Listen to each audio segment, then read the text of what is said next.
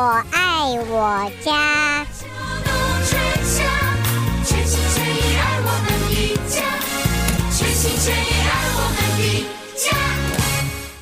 朋友们，大家好，欢迎再次收听德州中文台。在今天，我们接下来继续和吴哲芳吴博士带给大家的有机园地。我是胡美健。在今天的节目当中，我们会和吴哲芳博士继续讨论，在朋友们的这个种植方面啊，在高热高到一百零三度，甚至于于还会更高的情形下，你的菜谱、你的瓜果如何还能够？能够有丰收呢？能够有这个呃，这个口袋满满的感觉，出去炫耀的这个机会呢？欢迎朋友们又快收听。来，下边我们欢迎吴博士。吴博士你好，欢迎参加。哎，美健你好，各位朋友大家好。哎，吴博士怎么样？嗯、德州的热，这个天气，休斯顿的热，德州的热，这是现在厉厉害了哈，真的是看看好，从六月中。我们就开始一百多度的温度，中间啊，七月初的时候好像一个礼拜还好，不到一百度，我们就内心窃喜，想说，哎呦，这下子今年的暑假应该可以比较轻松一点。没想到七月第二个礼拜开始到现在，你看看，已经几个礼拜，五六个礼拜了，而且往后这个星期通通都会一百高温，那下个星期是什么样还不知道，所以这个哇，这个是真的是。很少见，我记得有一次德州是有一年，我忘记是哪一年，曾经连续一百天的一百度高温，那是非常受不了的。这个所以说大家的话，不要不要像说美健也讲的说有丰收，有的植物蔬菜不要死掉就好了。嗯。是，所以这个样子来看的话，我们怎么样子在这样？我们先不想说丰收出去炫耀去 show off 啊，怎么样不要死掉 才是最重要的。哎呦，我天呐，讲到这样子，我都觉得，哎呀，心都要怎么办呢？这个水费，水费的交法已经交到大伙，现在现在已经交不能交了，不能这样子交啊。下个月才要 worry 的，这个月先我 worry 我植物菜会不会死掉。哎，我我记得我我上星期到新加坡去了，新加坡人问我说：“哎，你们因为新加坡一年如夏嘛，但是它的夏不会说热到就超过一百度，呃九十度他们就有一点哇哇叫。”他就问我说：“哎，你们德州怎么样？”我说：“你新加坡这种热哪算热啊？我们已经连续好几个礼拜是超过一百度。”他们说：“哇，这么热。”不过就是说我我。因为这次是出门，我只有真的在就是来回，包括来回六天而已，我就回来了。呃，在出门之前，我稍微做了一下那个处理，也就是说，我平常就重要的区域，菜园的那块那个那个那个之后啊，我有一个喷水系统。那喷水系统的话，我 set up 是怎么样？我就忍痛了，因为没家里人我不在嘛，嗯，虽然有其他院子有其他的。附近的邻居的这好朋友来帮我照顾，但是不能给人家太多工作，所以呢，我就蔬菜这个最需要浇水的地方，我我就 set up the sprinkler system。我说 sprinkler system，我是说我是从每天早上五点，我先喷二十分钟，然后再等十分钟，我再喷二十分钟，也就是说我我的菜园浇水系统一喷喷四四十分钟，结果呢回来我一看，哎，真的就好，不不只是。没有死掉，哎，而且长得比我在的时候还还不错，还要好啊，还要好，因为平常我们是自己 manual 在浇水，我们就舍得浇那么多呀。嗯、哦，那家里不在的时候，眼不见为净，就让它浇水。哦，但是效果是不错。还有一些植物啊，因为在大太阳的时候，我平常在家的时候啊，一天要浇两次水。那我要出门之前，我把它移到只有半天的太阳的时候。哎，我的邻居来浇，一天浇一次水，哇，长得也是很漂亮。所以说，这个就是给大家一个参考。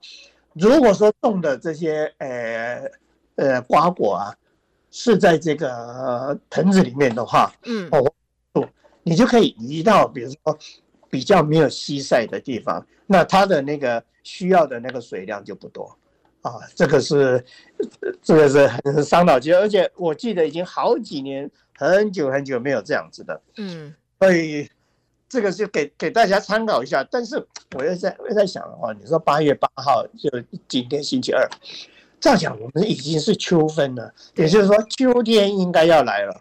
看不到啊，看不到啊。至少这这个整个礼拜还是会还是会一百度高温，所以真的是搞混了。呃，但是就是说，希望呢，这个礼拜过后是不是可以天气慢慢慢慢凉下来？可是我们上个礼拜讲的就是说，秋冬季的菜园啊、是应该要准备。其实想一想也也不错了，因为这个礼拜高温嘛，对不对？你就趁早晚凉的时候去把地翻一翻啊。趁这个高温的时候，把土壤啊，这个空的地要准备秋冬种种植的这些菜地啊，好好晒一晒。我想也是也是因祸得啊。不过现在就是说，哎，这个这个就是不正常的这种高温的话，就是就又会让我想到了，就是说，哎，这个大自然的这种气候变迁。那这个气候变迁，预防这气候变迁，这个其实才是我们，我我一直在，呃，就是说呼吁大家要节节能减碳哦。这个是原来我在我在做这种呃有机栽培的一个原始的这个初衷。那我们怎么样这个节节能减碳？我想再跟大家提醒一下，我们有三个 R 嘛，哦，一个就是 reduce，哦，就是尽量少。少浪费哦，这个 reduce 就是少浪费，也就是说水龙头你很简单，你比如说呃，我要洗一个东西，你不要说水龙头一直开着开这样子，我们可以哎要洗的时候打开水龙头啊，那一个一一个水果洗完，我先关掉，再拿另外一个过来，或者就是说我知道很多人刷牙的时候是是水龙头一开就是水龙头啪一直这样，一直到整个刷牙的过程结束以后才关掉，其实你这个可以。刷牙一开始的时候，牙刷弄湿的时候先先开，然后再刷说把水龙头关掉，啊，然后等到要漱口的时候再把水龙头打开。我想这个就是很简单的这个步骤，我们都可以做得到，那可以节节约很多能源。另外一个最最显著的就是说，你要开车子。啊，比如说很短的距离，那很多人在呀，外面那么热，我我不想走路，热死我了，我就开个车。可是，在很短的距离这开车的话，也是很浪浪费能源。我我平常能够走路的，我就走路，我就不开车。嗯、啊，这种，那这种的话可以减少的空气污染，减少的汽油的浪费。啊，这个就是 reduce。那 reuse 的，就是说，一个东西，比如说一个 ziplock，一个 ziplock，我们用完以后，有的时候像我家的话，我会拿来再 recycle。recycle 这种什么？这个 Ziploc 啊，已经弄脏了，对不对？我拿来 compost 收集 compost 的的这个这个塑胶袋。哦，哎，等到那个我 compost 收集完，我放到 compost bin 的时候，我再把这个塑胶袋丢掉，或者是我们在超市购物的时候，那种比较薄的那种塑胶袋。我们一般也都是拿来收集，当这呃收集 compost 的一一个很好的一个一个这中间的这个工具，嗯哦，那再来的话，那那很多朋友就会，那你这个塑胶袋收集这个 compost 软软的，我怎么去装啊？对呀、啊，这个我也是刚才想要问的。这个、对，这个的话就是我们平常有时候在做清洁的时候，我们不知道那个超市超市去买那个醋吗？嗯，啊，醋啊做用了。那个一加仑的那种啊，我平常就是把那个一加仑那个醋用完了的空瓶子啊，我把它拆开来，拆开来那个那个圆筒形的那个开口，嗯，我要再套进去，哎，刚刚好，而且那个一个是这样子的那个桶啊，我们大概我们家里大概一天大概顶多两袋的那个 compost 就可以了，会很方便。然后再多的话，哎，另外一个也可以这样一样化葫芦切开来。装什么呢？我们平常用的这个蛋壳，嗯，对不对？嗯嗯，蛋的是那那个蛋壳，我们可以收集，收集完了以后，我们再拿出去外面晒，晒干的，晒得酥酥的时候，我们随随便用手一捏，那个蛋壳就就碎掉，那拿来当肥料。哦，就是说这个就是 reuse re reuse 的另外一个一一个就是说比较。明显的例子，还有一个就是说，我们平常不是戴那个口罩吗？是。那口罩的那个橡皮有没有弹性的橡皮？哦，像你说那个弹呃呃橡皮筋啊？对，这个挂在耳朵的那个橡皮筋，我平常就口罩用完，我那两个橡皮筋已经拔下来，那 拿来干什么？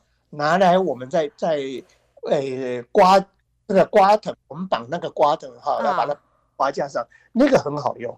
哇，那个那个一年呃这个橡皮筋大概可以熬两年，不会坏掉。OK，哦，这样子的话，就与其说你你整个口罩就丢掉，哎，你把那个再拿来 recycle，不然很多人就说，哎呀，我为了要绑那个瓜藤，我还特地去买绳子，不需要。哦，是是是，哎，对，那个倒是很方便呢，那个是很方便，对，而且又好用，因为我发现那个口罩那个橡皮啊，哈，那那个是对瓜藤啊最不会伤害的，因为它有弹性，呃，对对，范围很大。你即使刮藤长得很壮，它也不会把那个瓜藤束，就是就束缚住，可能会把它把它束缚到它长不好，不会。那你我们平常用塑胶绳的话，很容易哦哦，因为瓜藤在长大，你原来绑好像有点紧，那三下子那个瓜藤就会被束住，那那你瓜瓜藤也长不好。好，所以说这个是 reuse，再来这个 recycle 就很多，比如说我们用完呃用完的东西。很简单的，就我们纸箱子，对不对？嗯、那纸我们平常 curbside 那个垃圾公司都会收嘛，因为会收。对，那个就让他们 recycle，因为这个东西哦，他们可能还可以去再制其他的那个 tissue 啦，或者是 paper towel 之类的。那我们这样就是相对的，我们就不用再去砍树来 来做这些东西吧。哦，这个都都会对大自然的这种资源啊，对那个回收啊，这个有很大的帮助。另外还，我们这个大气的这个这个气候变迁有很主要的这个原因是二氧化碳跟甲烷。那个甲烷从哪里来的话，甲烷其实主要的是在那个那个畜牧场，哦，畜牧场那个那些尤其是牛只，他们会会斗气，他们会那个放屁。你看看哦，他们畜牧场为什么牛只会这样？那为什么古时候的牛不会呢？嗯哼。时候的牛是吃草的，那牛本来就是吃草的，他们不会啊，他们是是他这是他们的生活日啊。可是问题是现在的畜牧场啊，它哪有那么多的草原让牛吃草？我记得以前在台湾我做过做过 study，一甲的地啊，你如果说要牛放牧的话，一甲的地只能够放几只？放两只。那这个一甲的地呢，相当于我们这边大概二点五个 acre。也就是说，我们换算很很粗略的换算，一个 acre 只能够养一只牛。它如果是吃草的话，所以不可能。所以，但是牛要吃东西才会长大。那现代的人是为什么？为那个谷物为主，然后不还有其他的，他们这种牛脂的这种这种再制品，因为他们需要钙质。哦，所以这讲起来，畜牧业其实是很残忍的一个行业，把那些牛只的废品啊。再把它搅碎、弄干，做成饲料，再喂给这些牛吃啊！所以牛啊，它是不知道说它也，它一天到晚都在吃它的同类啊。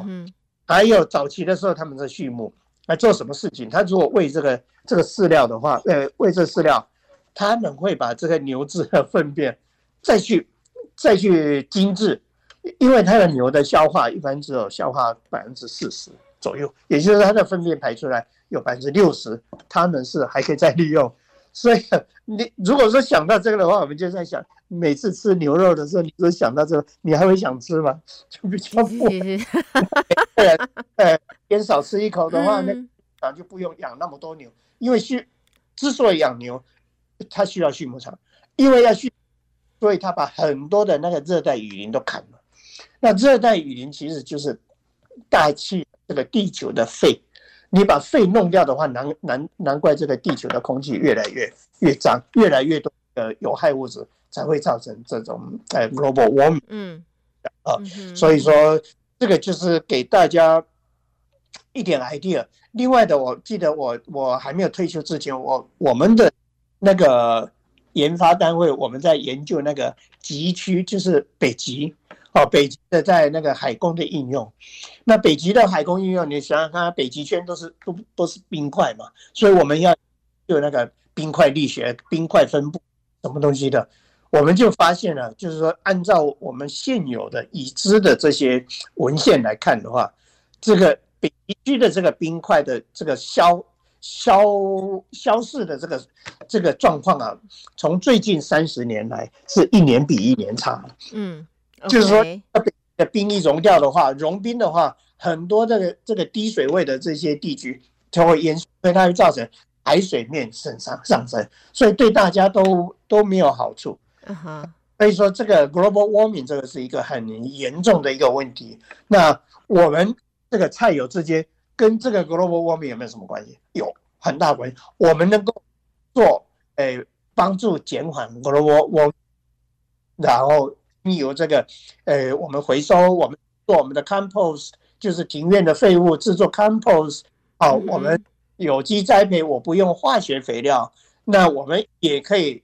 贡献到这这个部分哈，所以就是说，大家对于做这个种菜种瓜果，在享受的同时，你要你你也应该要与有荣焉呢。我对我对大自然的这个环境的呃变化，我有我有正面的贡献哦。哎，是的，这个很重要。我们与有荣焉，我们对于这个整个的环境，我们一定要有一些贡献，不要有破坏。其实我们破坏的已经够多了，我们现在需要的是要给要贡献才对。对呀、啊，对呀、啊，所以所以这个就是跟大家提醒，就是有感而，因为这这个今年的这个高温实在是多的，呃呃，所以说要给大家一个警讯，嗯，是。好，所以我想一开始啊，在今天节目一开始啊，呃，吴博士就为大家带来的这一个分析，呃，我想在我们呃接下来的话，因为我想下一阶段会请吴博士回答我们听众朋友提出来的问题。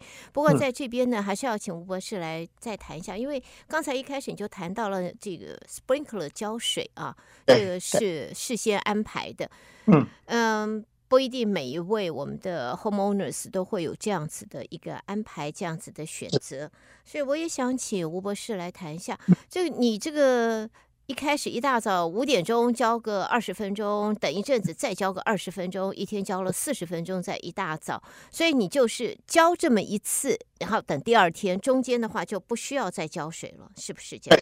对对，我我因为人不在嘛，我也不好意思请这个邻居的好朋友。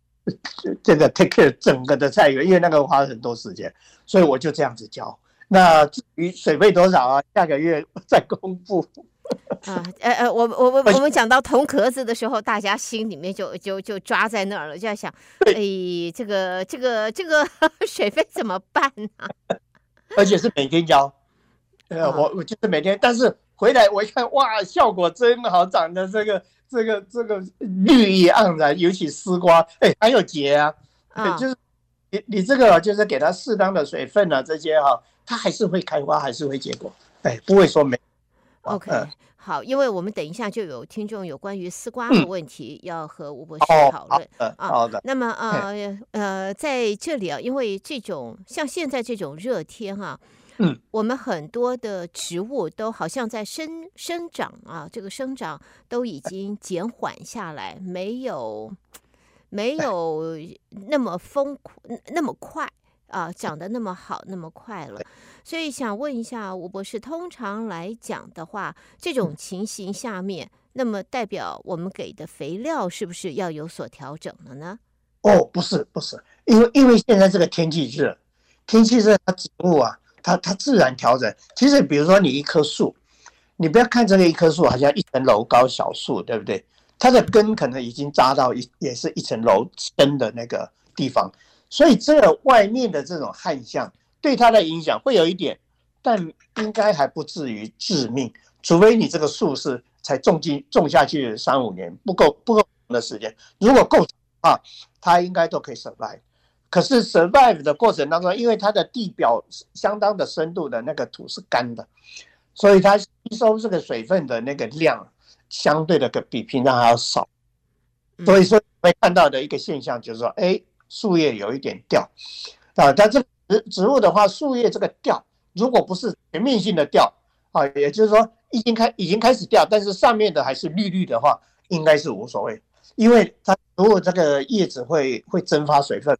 也就是说，你如果保留太多叶子的话，它所需要的每天所需要的这个水分很多，那掉掉一些的话，它它就是保命一样，就是说哇，先看看我，我先不要蒸发那么多，先把树叶先先好像把衣服脱掉，人热的话 要把衣服脱掉，有有相同的味道。在这个时候呢，你就不要让它去吃肥料，因为它里面的土是干的，你这肥下去的话，那肥料里面的那个水分呢、啊，一下子就被土壤吸收，变成那个肥料浓度非常高。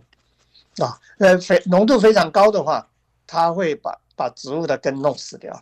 这个 这个其实有一个，呃，这个也是很有意思。我我这回来的那个路上，我我在 UA 的那个飞机上，我看到他的那个电视的那个呃纪录片，嗯，他是有一啊，他一个主主持人，那那个叫做 Green Earth，哦，绿色的那个，他就在在介绍这个热带雨林，它的那个。那个植物的那个生态，它其中一个很很好玩，因为在热带雨林，它是非常的茂密，嗯嗯，非常茂密的情况下，你一棵小树，你如何够竞争跟大树竞争，得到阳光，然后往上生长，对不对？嗯，好，一般来讲的话，你这个如果说你的树冠可以冲出那个热带雨林的那个平均高度的时候，基本上是已经 OK 了。对，可是也不要太高兴，因为你的树冠。高，然后你当你结果的时候，因为其他被你竞争下去了，他们没有办法开花结果，只有你会开花结果啊。那这些鸟类啊，它平常就饿的头都发昏了，一看到你这边有果实，哦，那鸟都过来。OK OK。鸟过来的时候，大家可能会想，哎呀，很好啊，那鸟粪不是最好的肥料吗？结果呢，就是因为鸟粪的肥料太肥啊，把那棵树弄死掉了。所以说，这个大自然是非常 tricky 的一个一个 process 哦，大家哦要要小心一点。它那个大树，你又碰到干旱，其他树长不好，你长得好，你开花结果了，鸟一来，这个鸟粪下来，水分不够多，在表面形成这个这个酸化的物质，把你的树根都腐蚀掉。OK，好，所以所以我们尤其在热天的时候，诶，我倒是建议先不要施肥，啊，因为施肥是。太危险了，除非说你非常非常有经验，或者一定要把这个肥料的浓度啊调到非常非常低啊。那你你这个这个液态的肥料，他本来叫你说一家人对对一一茶匙的那个肥料，你可就是说你茶匙可能要对到五加仑，这样来浇或许要保险一点啊。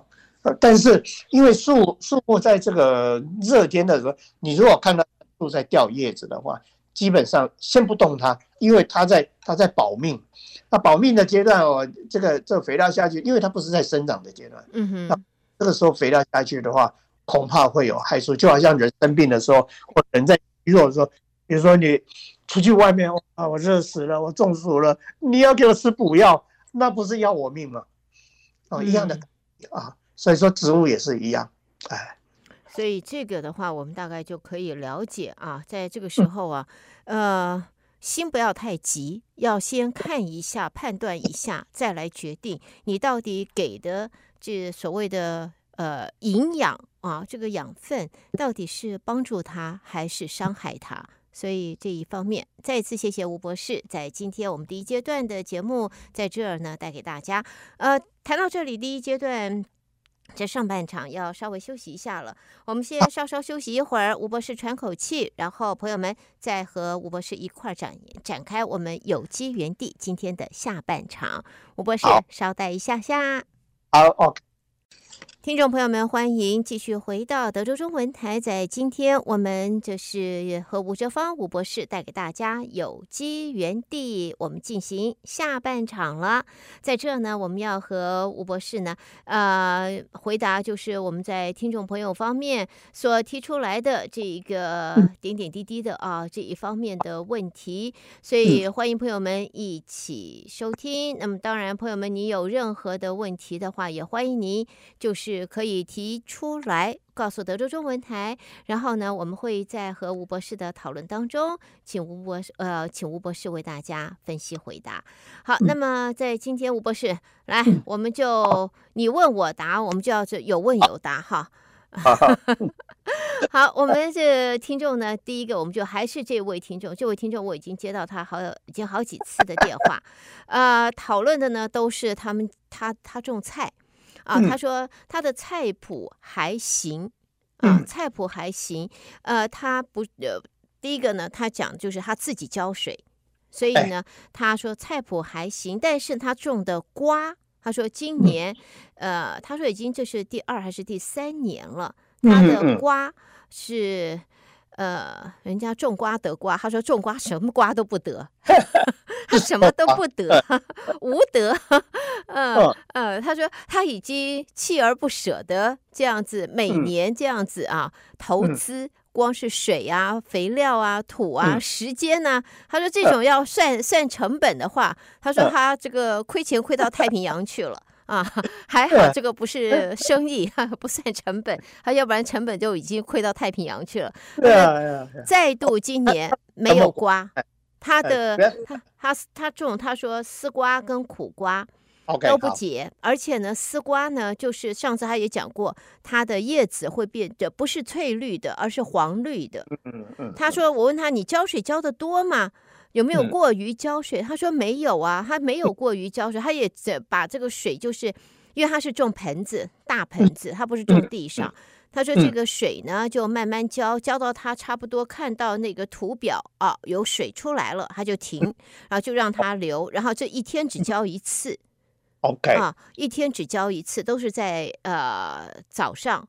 他说：“如果我今天很忙，我早上没有浇，那么当然我晚上浇。我第二天的话，我就会少浇一点，然后等到晚上再少浇一点，把它拼起来。第三天再回到早上。他说他这个样子，然后用的是鸡粪肥。他说爬呢，嗯、呃，怎么讲呢？他说为什么他一开始的时候，他说刚开始在发苗的时候，前面长都长得，他说势头很好。”嗯，欣欣向荣，猛往上涨啊，茁壮，看起来今年将是一个呃丰收年啊，他好开心啊！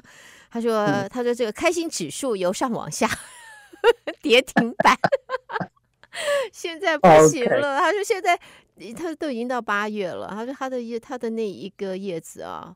呃，曾经中间他讲过嘛，开过，曾经结有有开过呃一两次，两三朵花而已，就没有再开花了。然后叶子就是黄绿黄绿的，啊哈啊，所以他说到底，他说他大概不寄望今年有任何成果了。他说失败为成功之母，但是他已经失败这么多次了，这个这个成功的儿子在哪里？这个好，嗯嗯，这个是很有趣，就是说。我我是我往外看，我后院的菜园，呃，那个丝瓜啊，绿油油。可是我一回想，我这丝瓜也没有什么特别的那个照顾，我唯一的我用了牛粪肥打底，嗯，然后呢，上面铺了那个干净的树叶，基本上就是这样子。然后呢，它开始结瓜的时候，我也是用牛粪肥泡水。就浇在地上，然后把水浇浇下去，就是这个样子。但是呢，它这个它这个叶子会这样黄黄的哈，就比较奇怪。这难道它的鸡粪肥的成分有哪些？哪些？嗯，就是就是比较不清楚。不过他现在在这个盆子里面。我不知道他的盆子多大，二十寸啊，还是没有？他他比那个大。他说最他他告诉我二十四还是二十八寸，很大的大盆子，那很大。而且他又他鸡粪肥，他没有用牛粪，他用鸡粪肥。他还告诉我说他的呃中间他也他他觉得他说哎，好像是不是某种矿的这个呃维生素不够，或者是铁不够，或者怎么样？他还把香蕉啊。就是很熟的那种烂烂的香蕉，连皮带香蕉，把它埋下去，然后上面还撒过呃鸡蛋壳啊，鸡蛋壳粉，他把它磨成粉，鸡蛋壳粉撒过撒在上头。他说他说这个来讲的话，钙质也有啦，这个铁质也有啦。他说我对啊，他说我这个应该是按照比例来讲，我这应该是茁壮，应该傲视。他说傲视，傲视什么东西呢？后面他就不讲，他说算了。他讲到傲视之后，自己就说算了，什么也没办法。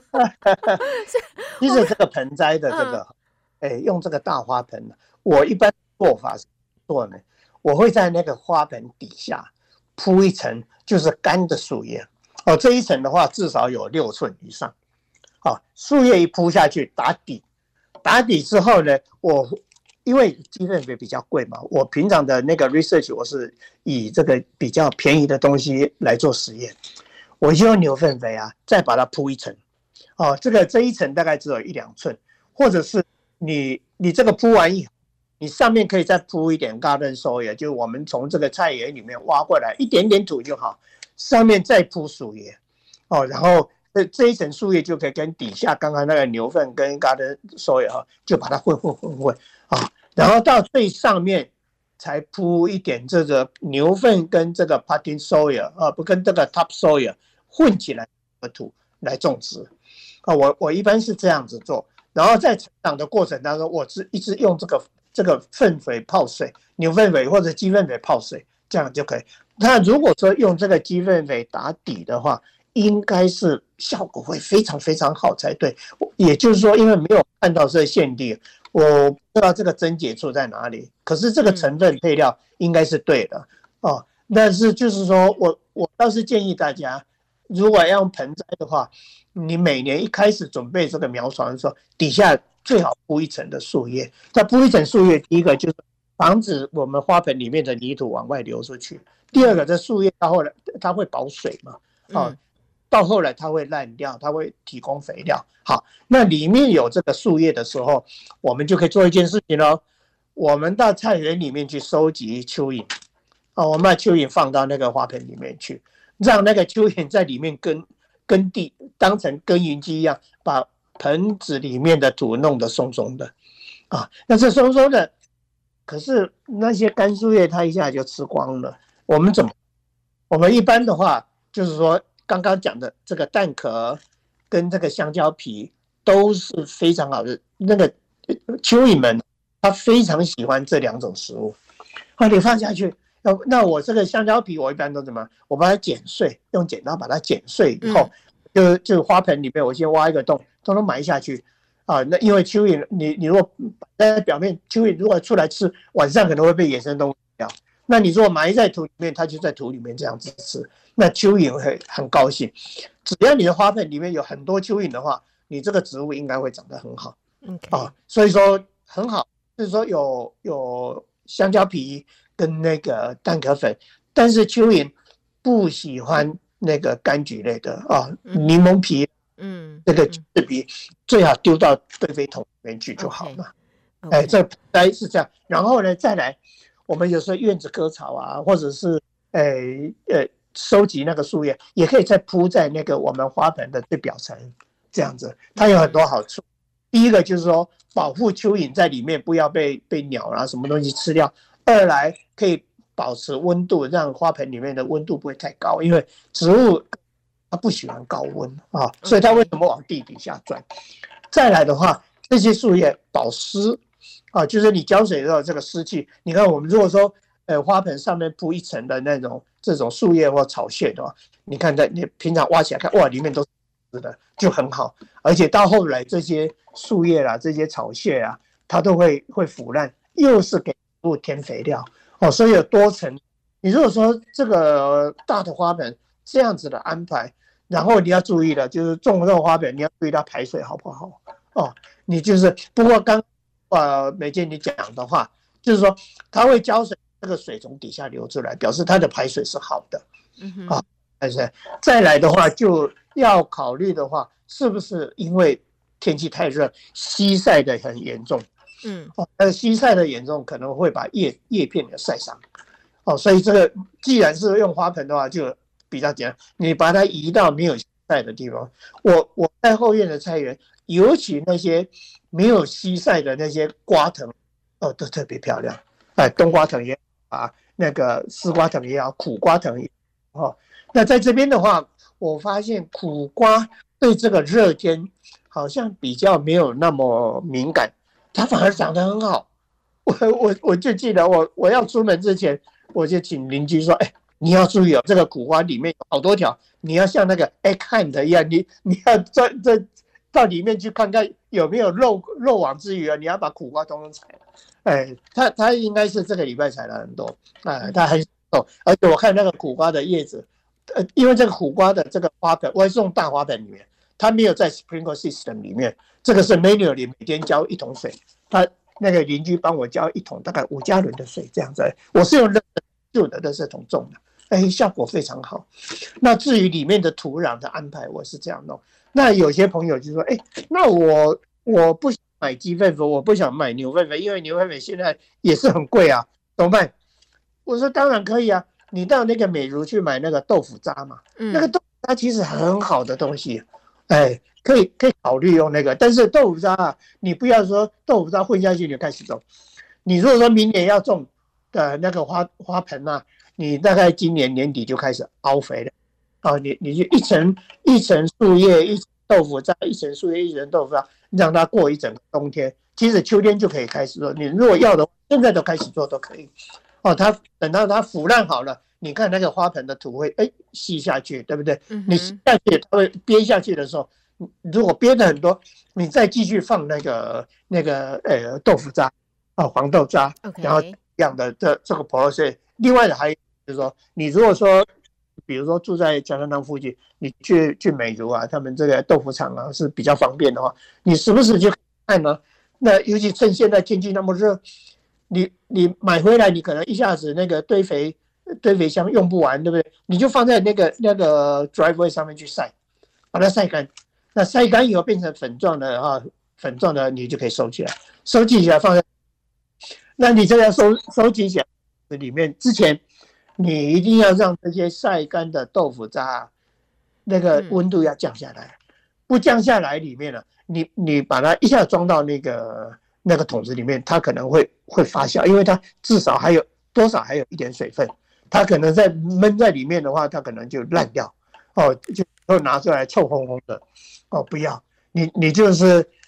呃，晒好以后稍微收起来，让它晚上凉了以后，一大早再收集起来，再把它装到小那桶子里面去啊。这样，那你平常像这种晒好的这种豆腐渣的话，你就可以平常就在菜地上就当肥料去撒下去，也不管它，因为它是粉状的，你也不怕说这个动物啊会来吃啊，老鼠会来吃，不会的啊。而且这个肥分很好，它这个效果很好的。再来的话就是我们最近的话做的实验就是说草木灰，草木灰的。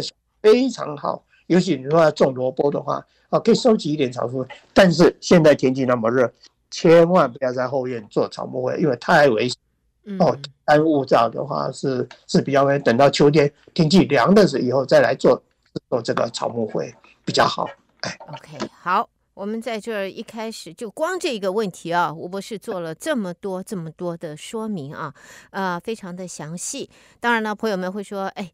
讲吴博士这么几十年的经验那么容易，当然他讲的每一个都知道。可是我要记哪记得？朋友们可以到德州中文台的网页上，你好 Houston.com，或者到 YouTube 上面去搜寻，你就可以再度收听得到吴博士的这一个分析。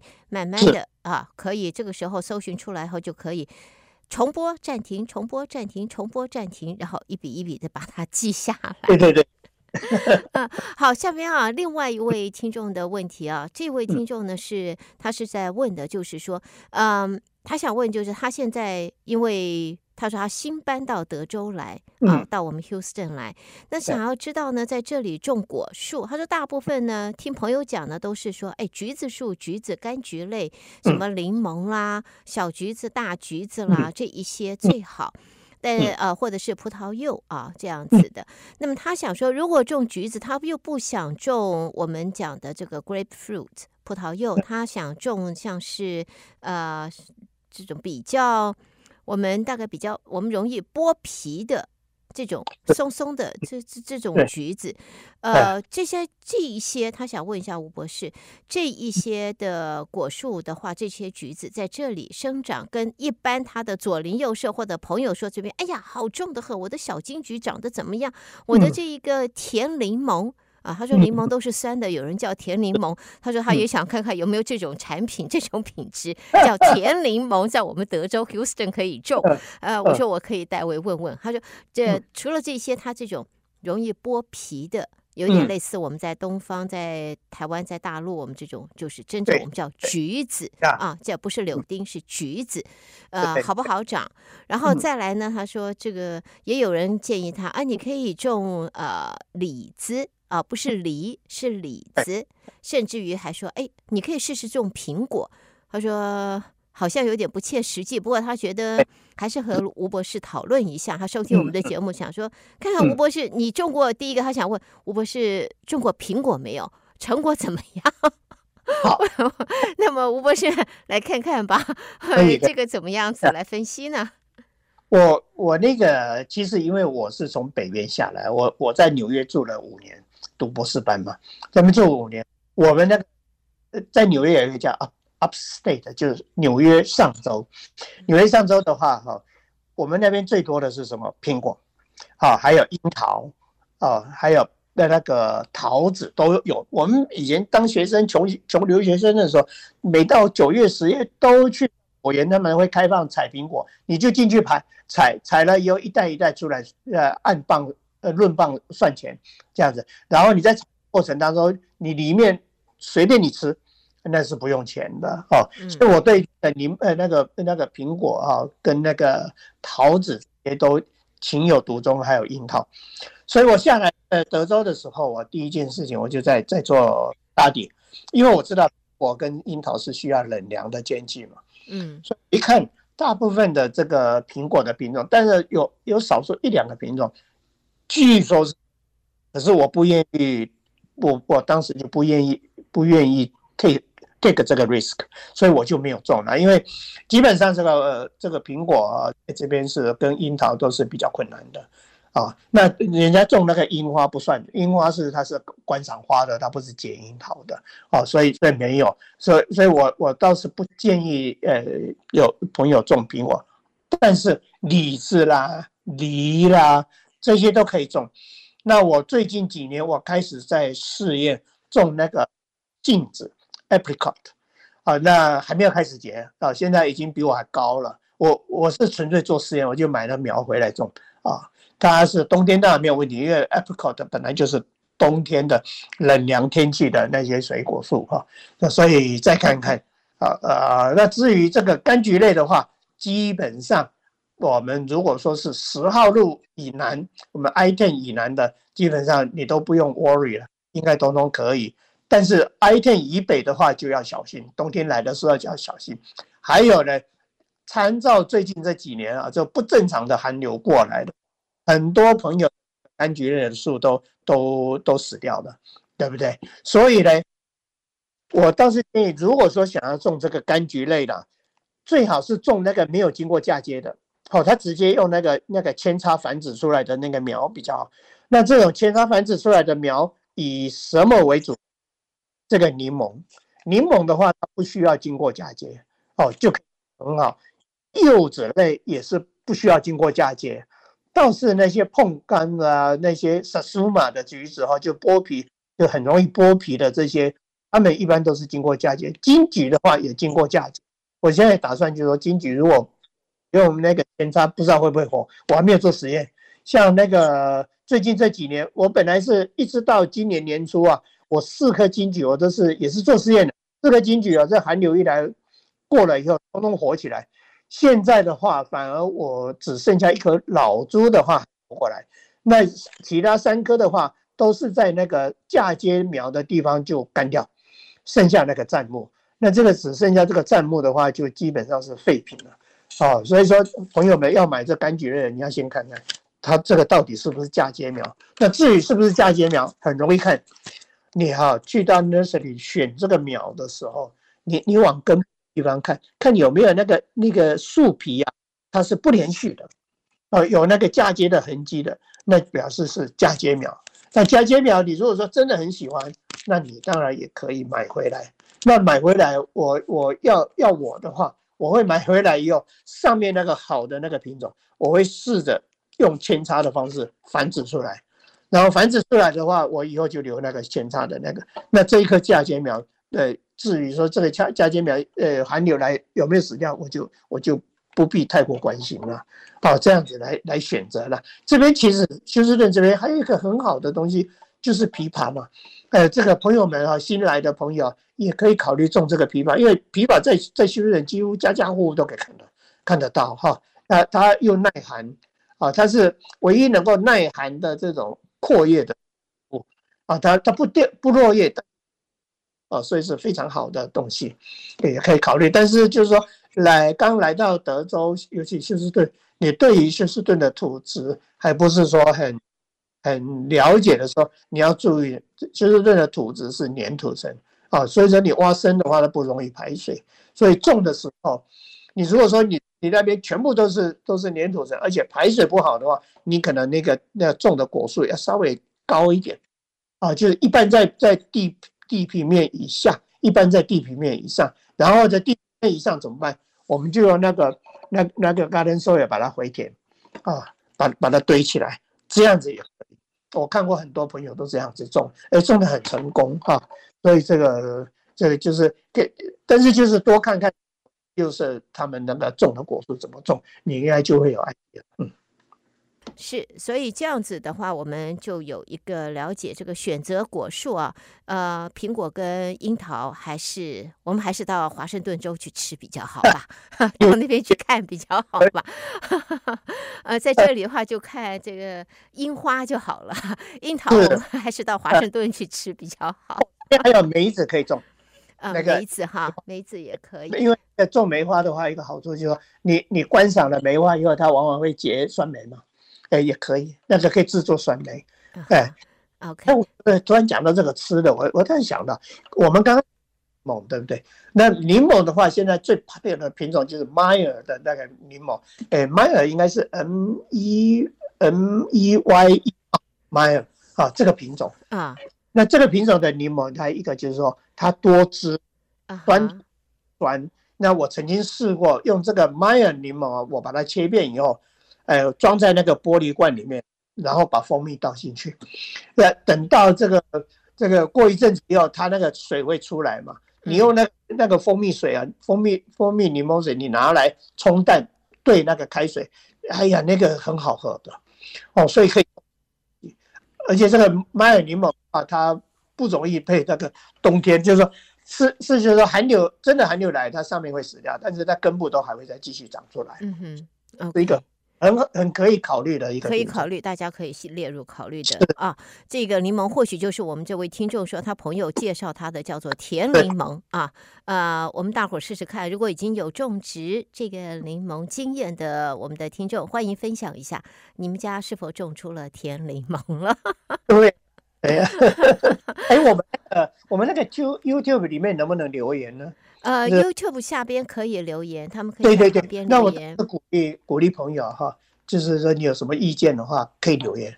啊，因为这个题的话哈，就是说学问这种东西是无止境啊。我讲的是依照我的经验，可能也有朋友有更好的想法，哎，大家互相交流，嗯，呃，是这对我们节目来讲就就非常非常美，希望能够帮助大家能够融入大伙的生活当中大家分享。好啊。哇，吴博士，你不会想到吧？时间很快，我们又到了第这个下半场要结束的了。不过呢，我在想，吴博士可不可以多跟你凹一次呢？下个礼拜继续呢，好不好？哎，下个礼拜是可不可以？可以哈，所以朋友们，这个欲罢不能啊。不过不用担心，我们还有在下个礼拜又再多凹到一次。下个礼拜我们继续还会有有机园地和吴哲芳博士一块进行，欢迎朋友们别错过。今天呢，下半场在这儿要告一段落。在结束之前，我再讲几句话。啊、是，就是说回答这个听众的问题的时候，因为我自己，所以我一般回答的时候，我的脑筋里面就是那一幅场景，就是你的这个，那我怎么做？所以有时候讲讲讲，我不知道会不会讲的太唠叨哦，所以也请朋友多多担。你如果觉得太唠叨的，会跟我讲一下，就就下一次就讲的稍微精简。我相信不会，大家都是希望越详细越好啊，越详细越好。再一次谢谢吴博士。那么吴博士，我们就下个礼拜就继续再聊了，好吗？啊，谢谢您，谢谢，拜拜。OK，拜拜。